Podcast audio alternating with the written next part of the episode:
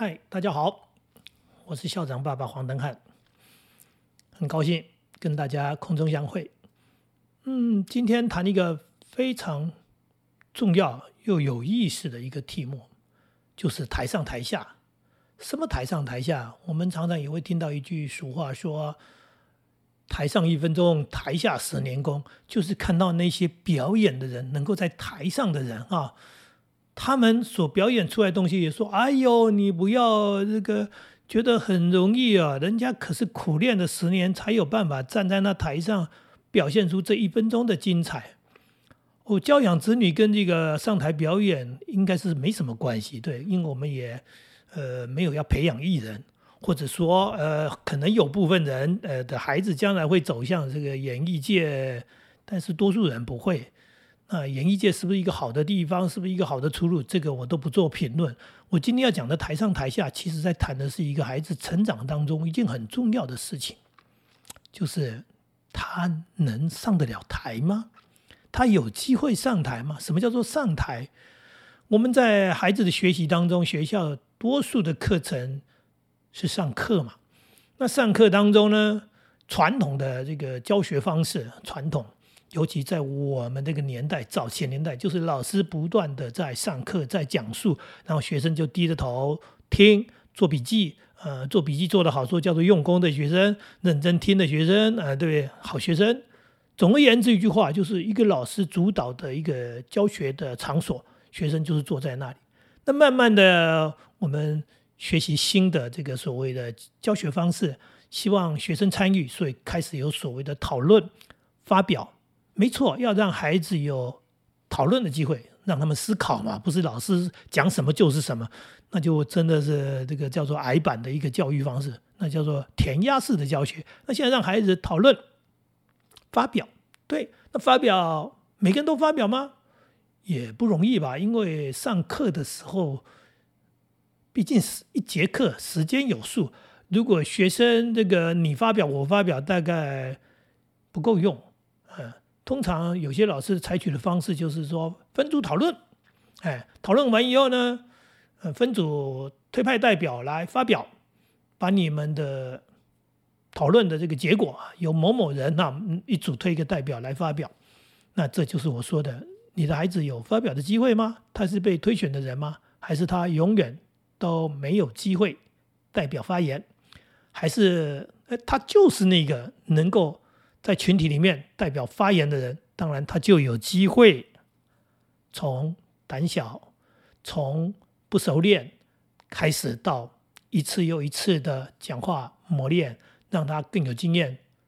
这种学习、这种练习是一种难得的机会。你的孩子到底有没有这个机会？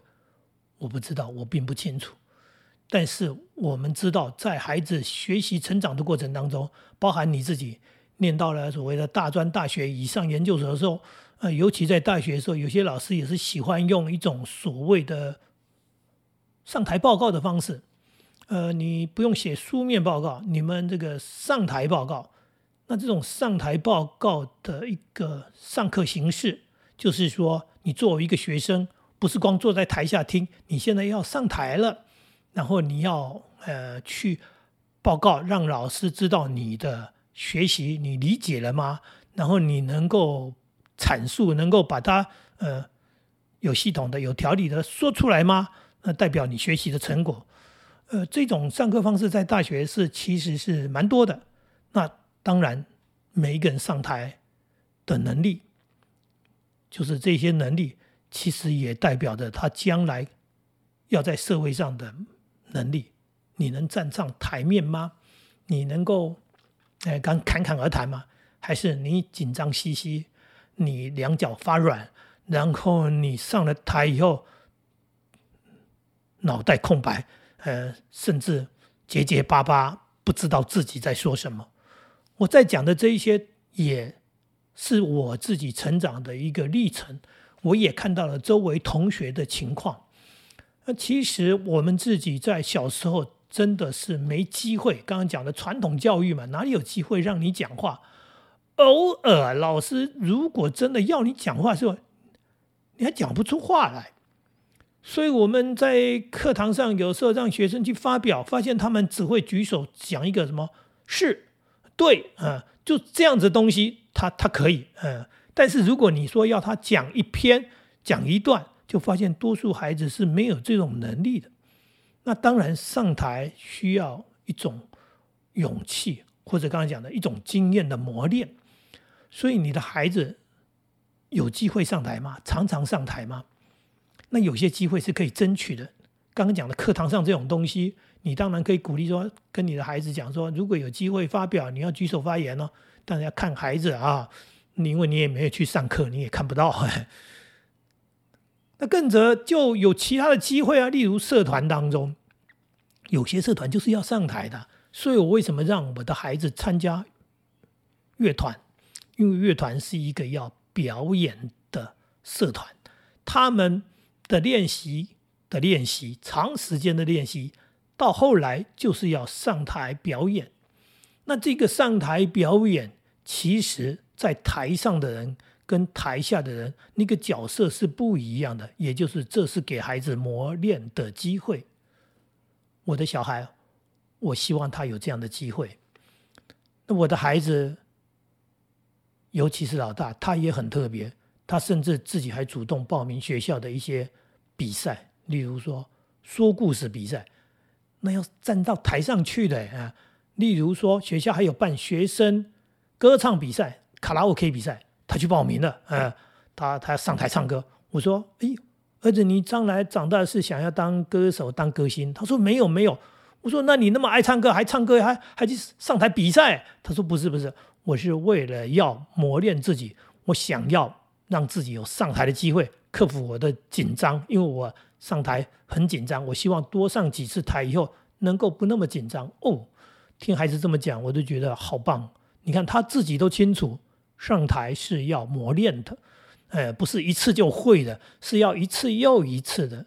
像这样的一个概念，我们家长也要有。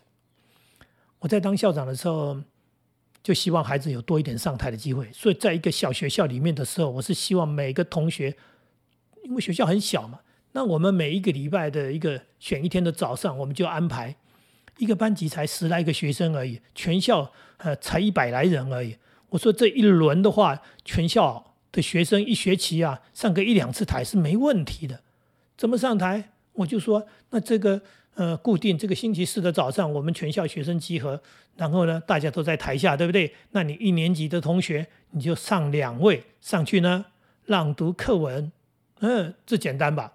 其实朗读课文不难，难的是你站到台上去之后，你还能不能朗读？你的腿会不会发抖？你会不会紧张到呃，本来认识的字都变不认识？这就是我希望老师去教导学生，也希望学生能够透过这样的一个磨练，让他勇敢。中年级的同学，你们上台呢？啊，背诵课文。哎，高年级的同学呢？你们上台，哎，用我们用抽签的，用轮流的，也就是说，希望每个人都有机会。因为学生少嘛，刚刚讲的一个班级才十来个学生而已，你迟早要上台的。那上台之后，你做的事情是很简单的。高年级的同学就上去讲话，我不跟他说是演讲，演讲他们不敢讲话，讲一个简单的主题，例如说我最喜欢吃的东西。啊，我最爱的什么什么什么，类似这样一个简单的题目，让你能够到台上去面对大家，这就是我的期望。这样做的效果非常好。我记得毕业典礼的时候，我们的毕业生，呃，还是一样，全全整整届毕业生就那么十几二十个人。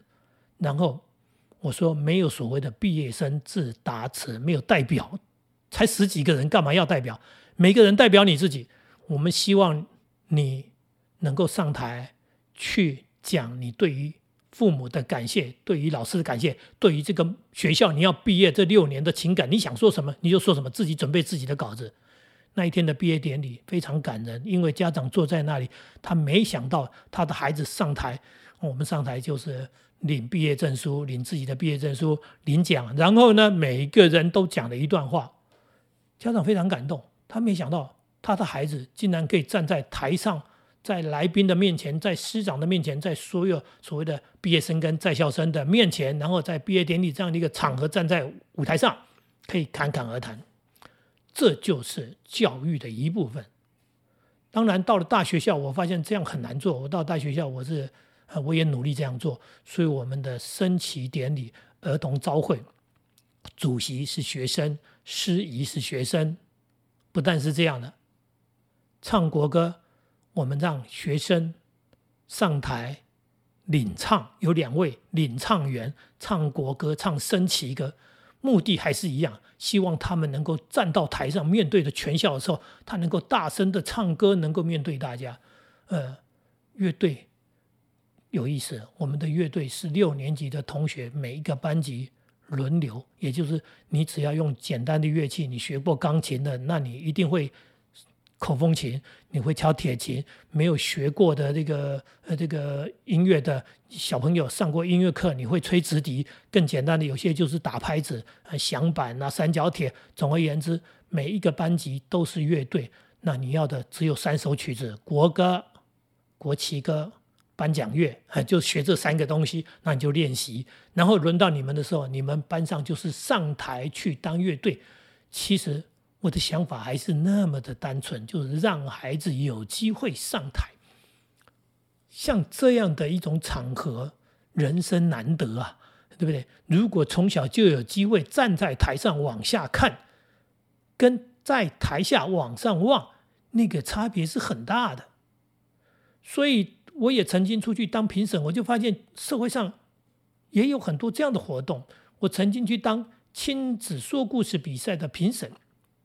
那是一个呃地区的图书馆主办，让家长报名，也就是家长带着孩子在台上用呃怎么合作的方式，然后来表演来说故事。它是一个比赛，但是它其实是一种奖励推动的东西，因为那个比赛并没有那么严肃。那有很多家长就知道了这个讯息之后，他们很勇敢的。带着孩子，然后在家里制作道具啊，用纸箱子啊，那瓦楞纸箱，或者用什么什么这个塑胶什么东西，总而言之，甚至还去买一些什么什么道具或者服装弄着，然后他们就带着孩子，在这样的一个机会当中，他们上台去说故事。哦，那种场面是高高在上的舞台啊，那真是一种很好的体验。所以我。在每一次评审完，他们要我致辞，说颁奖的时候要要致辞，我说你们每一个都赢了，嗯，你们赢在你们的父母亲，你们的爸爸妈妈懂，懂得什么？懂得自己愿意花心思带你们来参加这样的活动，鼓励你，陪伴你，然后带着你上台，让你呢更勇敢，让你看得更远，因为你是站在台上的人。让你这样的一个经历之后，别人没有的，所以有的孩子是一年又一年的来参加比赛，从害羞胆小到长大到勇敢，这种力量，而不是上国语、数学坐在教室课堂上就学得会的东西，不是父母亲叫你勇敢你就会勇敢的东西，这真是一种人生难得的一种学习机会，但是。父母亲要懂啊，父母亲要先有这样的观念啊，然后去做这样的事情。所以鼓励孩子，或者是安排孩子有什么样的一个机会，让他能够上台，让他去磨练这种东西，是一种很不容易、很难得的。我说的很明白，你看到了电视台很多的主播，你就看看他们的经历，他们小时候就是全校演讲比赛的代表。他们是一场又一场的演讲，然后上台磨练出来的。那演讲比赛还有老师指导训练，然后呢，还利用学校的场合让他上台练习。他上台练习，他出去比赛，他得的名次，有人当然呃得的很好的名次，有人可能没有得到很好的名次，因为遇到更厉害的高手。但是重点是上台就是一种磨练跟经验嘛。今天全校有几个人能够代表？全校有几个人？极为少数嘛。对，那个我们争取不到。呃，那个我们的孩子呢，哎，也没有被选到。所以呢，你今天说啊那个很好，我要代表学校出去演讲比赛，不好意思，人家没选你哈，除非你的孩子已经优秀到就是这种的程度，不然的话，我们多数人是完全没机会的。可是我刚刚讲的这个是有机会的，在班上也好，在社团也好，或者是刚刚讲的外面的人家的民间团体办的活动也好，有一次我是去评审。是一个地区的素食店业者他们办的亲子说故事比赛。您看，人家业者办这个比赛那一天呢，我们当评审的坐在那边，就是看着这些小朋友啊，很开心的、很勇敢的上台说故事。有没有很紧张的？有啊。有没有害羞到真的讲了一半，然后讲不下去？有啊。不要以为那是羞辱，那是成长的历程。那一次的。对他来说，没讲完也好，紧张到说不下去也好，那个过程会让他下一次更棒、更勇敢。这是重点嘛？没有人一开始就很厉害，但是你要有机会啊。台上一分钟，台下十年功。我们不是要去当艺人，可是台上那一分钟是值得珍惜的。台上那一分钟是好不容易有的一个这样的机会，因为你要上台嘛，不是每一个人都可以站在台上的，所以有机会。要把握，要珍惜。然后，父母亲如果有这样的观念，是不是让孩子能够参与啊？能够去加入这样的刚刚讲的社团也好，什么样的东西啊？能不能让他有这样的机会，让他大方，让他勇敢，让他能够站在台上，站在众人的那种所谓的面前，能够从害羞、从胆小到侃侃而谈。然后到大方，到勇敢，这个力量是一个非常了不起的一种能力。那个能力，对那个能力，代表着他将来能够在各个的机会上、舞台上，能够一样的更勇敢的去展现他自己。这不是每一个人都能够做到的，这不是每一个人都有的机会。所以，父母亲的观念多么重要！父母亲的啊，刚刚讲的，为孩子，如果你真的是为孩子，像这样东西，你能不能陪，让自己也从一个不勇敢的人，当一个勇敢的父母，然后因为你的勇敢，也让你的孩子勇敢，然后因为你懂得珍惜这样的机会，也让你的孩子珍惜这样的一个磨练，呃，很棒的一种经验。跟大家做这样的分享，我的孩子，我怎么养他们，啊，都有很棒的成果。希望今天的内容你喜欢，希望我的节目你喜欢，谢谢你。